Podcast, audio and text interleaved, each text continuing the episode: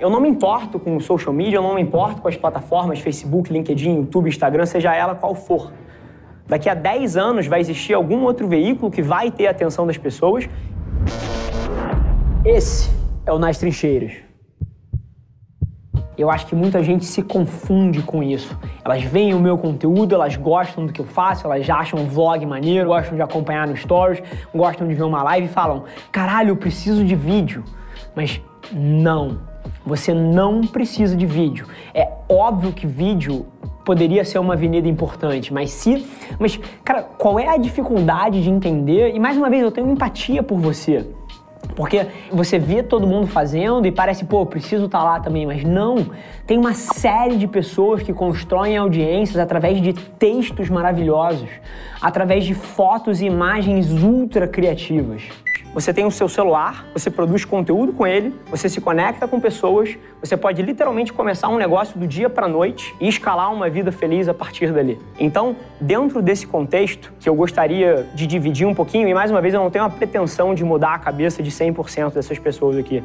Tendo contextualizado um pouquinho o que eu acho que é o momento sociocultural que a gente vive, eu vou tentar entrar aqui em estratégias táticas um pouco mais específicas que eu acho que todo mundo pode se aproveitar. Então, o que, eu queria trazer para vocês? Um framework que é o meu modelo de como eu enxergo esse momento que a gente vive e, por consequência, como todo mundo aqui pode fazer uso disso. Ele passa por três coisas. A primeira é entender o consumidor e a atenção. A segunda parte é entender um pouquinho sobre conteúdo e como é que isso funciona. E a terceira parte é entender como é que você distribui isso, podendo se conectar com pessoas em escala. Eu não me importo com o social media, eu não me importo com as plataformas Facebook, LinkedIn, YouTube, Instagram, seja ela qual for.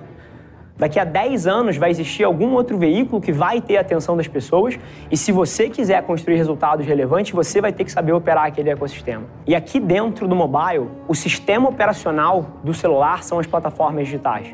Então são os Spotify da vida, os LinkedIns da vida, os YouTubes, os Twitters, os Twitches, os Snapchats, os TikToks. Esses são os sistemas operacionais da internet. E é curioso que cada um deles tem uma dinâmica de comportamento de consumidor totalmente diferente. Então você não precisa necessariamente de vídeo. Você pode ter sucesso com outros tipos de produção de conteúdo, até voz, cara. Podcast e conteúdos em áudio é uma avenida livre. Tem pouquíssima gente fazendo isso e tem um valor enorme. A gente acabou de converter os nossos textos com uma versão em áudio também, como uma opção para as pessoas no blog, e o feedback foi alucinante. Eu recebi mais de 200 DMs das pessoas agradecendo por ter feito o conteúdo em áudio. Então, vídeo não é uma necessidade. Vídeo é bom? É bom sim. Mas agora, se você não se sente bem fazendo isso, isso não é nenhuma opção, cara. Faz uma coisa que você sinta prazer de fazer, ao invés de fazer uma coisa que você sinta ameaçado. Agora, eu te digo uma coisa, e é aí que vem a parte contraditória de tudo isso. Porque tudo bem você não se sentir bem fazendo vídeo, você não gostar de estar na frente da câmera. Mas eu te garanto uma coisa: se você começasse a fazer, você ia começar a gostar. E mais uma vez, não ia ser na primeira semana, não ia ser na segunda semana, talvez não fosse no primeiro mês, mas produção de conteúdo em vídeo é igual, igual à academia. E o que eu quero dizer com isso, além de uma metáfora? São as repetições que você coloca, cara. Se você chega na academia hoje e tenta fazer um supino com 30 quilos e você nunca malhou na vida, a barra não vai subir.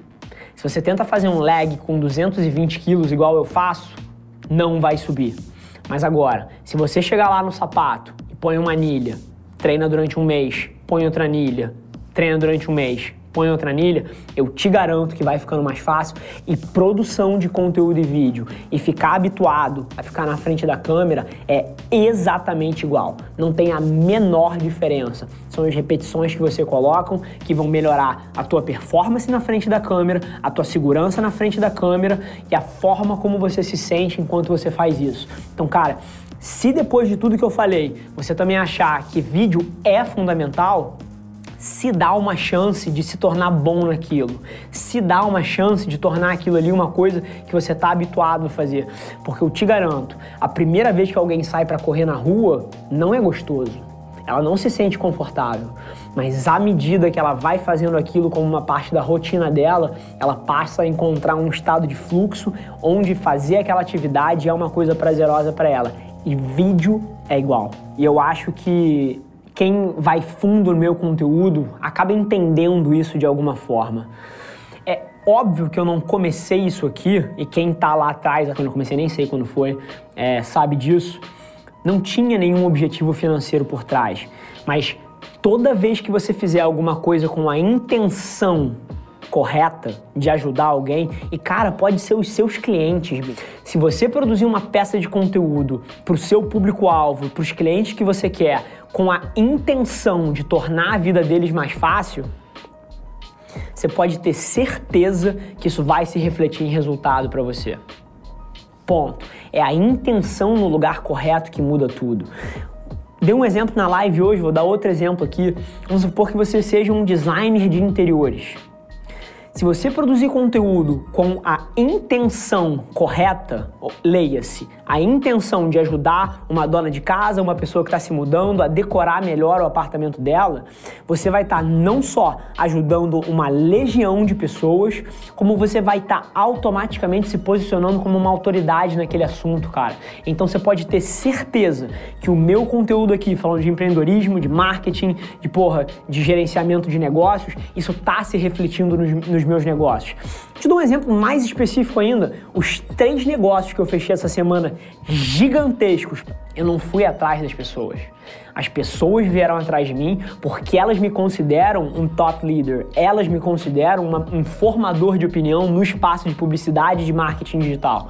Então, cara, olha o que eu tô fazendo, esquece o que, o que eu tô falando em alguma medida, porque o maior exemplo, toda vez que você olhar alguém falando alguma coisa, escrevendo sobre um assunto, cara, Pode ser que aquele conteúdo seja porrada, mas antes de você assimilar aquilo cegamente, olha o que a pessoa está fazendo. Vê se o discurso dela combina com a forma que ela se comporta. E eu te garanto, se você fizer isso comigo, você vai ver tudo que eu prego no meu conteúdo sendo refletido na forma que eu executo nos meus negócios.